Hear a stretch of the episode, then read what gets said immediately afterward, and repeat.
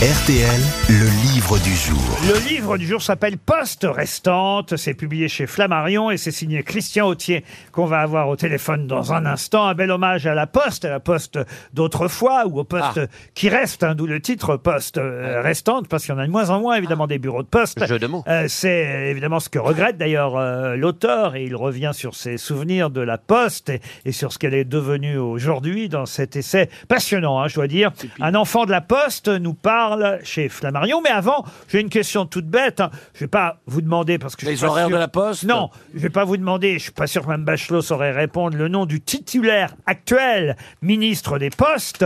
Hein mais en revanche, êtes-vous capable de me donner au moins un nom d'homme politique qui fut ministre des Postes sous la Ve République? Yves Guéna Yves Guéna, je vous le prends. Bravo, euh, c'est bien.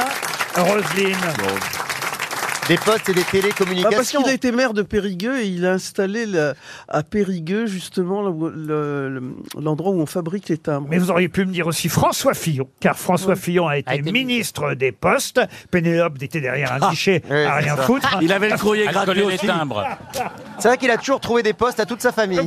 C'est le hasard Ah peut-être. oui, puis il voulait être chic, il voulait être chic pour recevoir les gens qui venaient. Et un qui a été ministre des. Postes à plusieurs reprises, c'est Louis Mexandos. Ah oui. Louis Mais Mexandos. Il n'y avait pas les postes, Calvados. les postes et les télé et les communications. non Gérard avez- Longuet a été Ah ministre oui. des Postes, Jean-Marie euh, Rauch, mais effectivement, il y a eu Yves Guéna, Jean Royer, Robert Gallet, euh, j'en passe. Voilà, là, je vous Ouais. parle de ceux qui euh, ont été ministres des Postes sous la Ve République. Bonjour, Christian Autier. Bonjour. Vous auriez su répondre à la question, j'imagine. Oui, j'aurais cité Kiles aussi. Ah, Paul Paul Quilès, Quilès. exact. ouais. Et le titulaire actuel serait donc Jean-Noël Barrot, on ne le connaît pas bien, un ministre français des Postes et Télécommunications. Fils de Jacques. Ah, c'est le fils de Jacques Barrot Ah ben voilà, Roselyne euh, euh, le connaît. Vous revenez d'ailleurs sur ce, cet instant, ce moment où justement on a séparé les postes et les télécommunications, où d'un seul coup France Télécom euh, est né de cette scission entre le courrier et le téléphone, on peut dire. Oui, et ça, et ça, et ça marquait effectivement une évolution euh, qui fait que depuis 2010, la, la Poste est une, euh, le groupe La Poste est une société anonyme à capitaux euh, publics, à 100%, euh, 100% capitaux publics. Et je crois que l'expression société anonyme définit bien le- l'identité de l'entreprise, puisqu'effectivement, on est incapable aujourd'hui de donner le nom du ministre, comme on est incapable de donner le nom du PDG. Et il y a un grand, un grand flou autour de cette en- entreprise et de sa, de s'appelle sa stratégie. W-A-H-L Voilà, à pas confondre avec Philippe Val, puisqu'il a le même prénom. Que sont nos bureaux de poste devenus Petite histoire de la Poste. Vous dites vous-même être un enfant de la Poste parce que vos parents y travaillaient? Oui, oui, oui. Alors, ça ne donne pas une légitimité euh, supérieure à, à d'autres. Je suis pas un historien ni un sociologue, mais ce statut d'en- d'enfant de postier m'a permis, quand j'étais étudiant, de travailler durant les vacances euh, scolaires dans une, une poste et d'avoir donc une, une expérience concrète de, certains métiers de, de l'idée du, service public. Ça, c'est effectivement le chapitre quand j'étais postier de 1987 à 1993. Vous êtes réveillé pendant les vacances scolaires à la Grand Poste de Toulouse. Vous nous racontez quand même des choses absolument incroyables dans, dans, ce livre.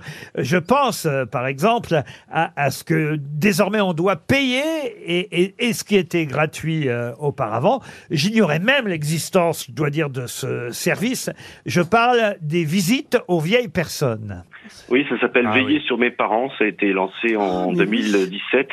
Et je vous invite d'ailleurs à, à voir sur Internet le, le, le, le spot publicitaire qui accompagnait cette campagne parce Oui, qu'il est, il mérite, il mérite le détour. Et en, en gros, ça consiste à faire payer. Alors, il y a plusieurs formules.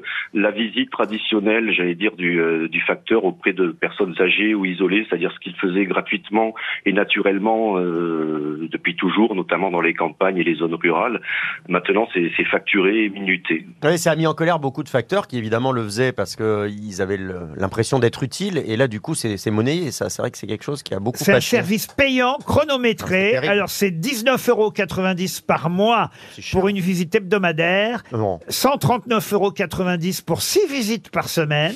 Et Combien 139,90 euros. 140 euros Et on a le droit de choisir le Pardon, facteur. pardon, mais il y a quand même 6 visites, ça, re- ça reste moins Non, mais cher c'est qu'un pas hein. Mais, non, mais tu rigoles. Valérie Mérès veut savoir si on peut choisir le facteur.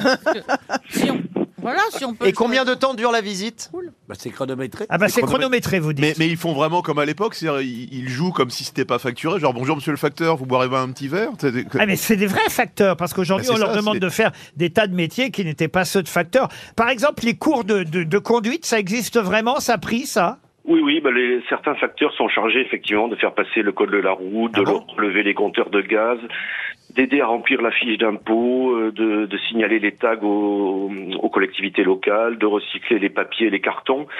C'est en fait c'est l'apparition du salarié euh, multitâche, Multitâche, du couteau suisse. Ouais.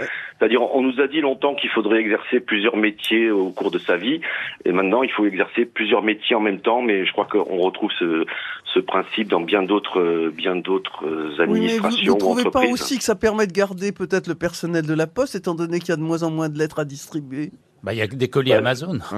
Les, les lettres à distribuer, c'est un sujet intéressant, moi que j'aborde, j'aborde largement dans, dans mon livre, parce que en fait c'est un phénomène très récent, la, la chute du courrier, et qui a été encouragé et accompagné par la Poste avec une hausse des tarifs absolument délirante, ou avec par exemple la suppression le 1er janvier du timbre rouge, donc de, de la lettre urgente. Donc à partir du moment où on supprime la lettre urgente, effectivement, il n'y a plus, euh, on va plus la distribuer.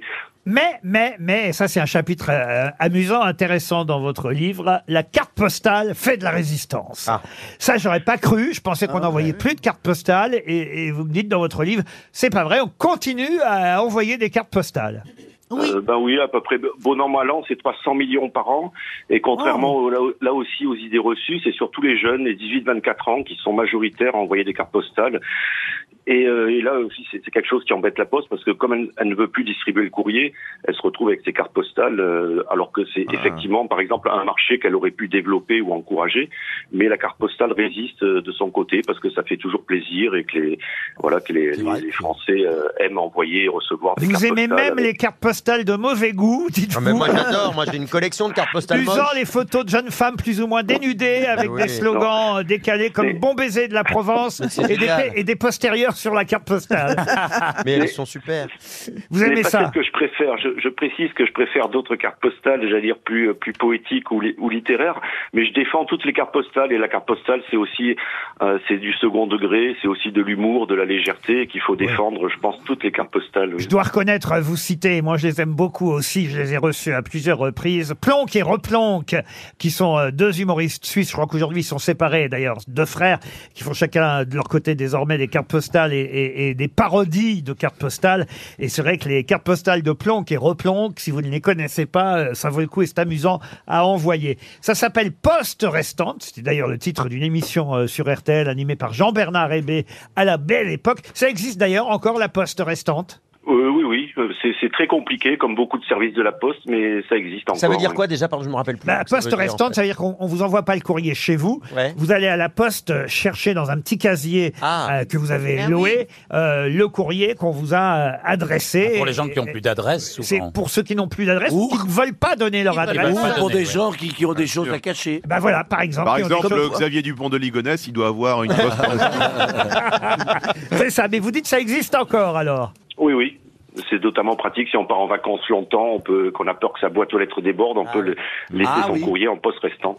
Merci en tout cas pour toutes les réponses à nos questions, Monsieur Christian Autier. Un enfant de la Poste vient de publier ce livre, publié donc chez Flammarion. Christian Autier, Poste restante chez Flammarion, c'était le livre du jour.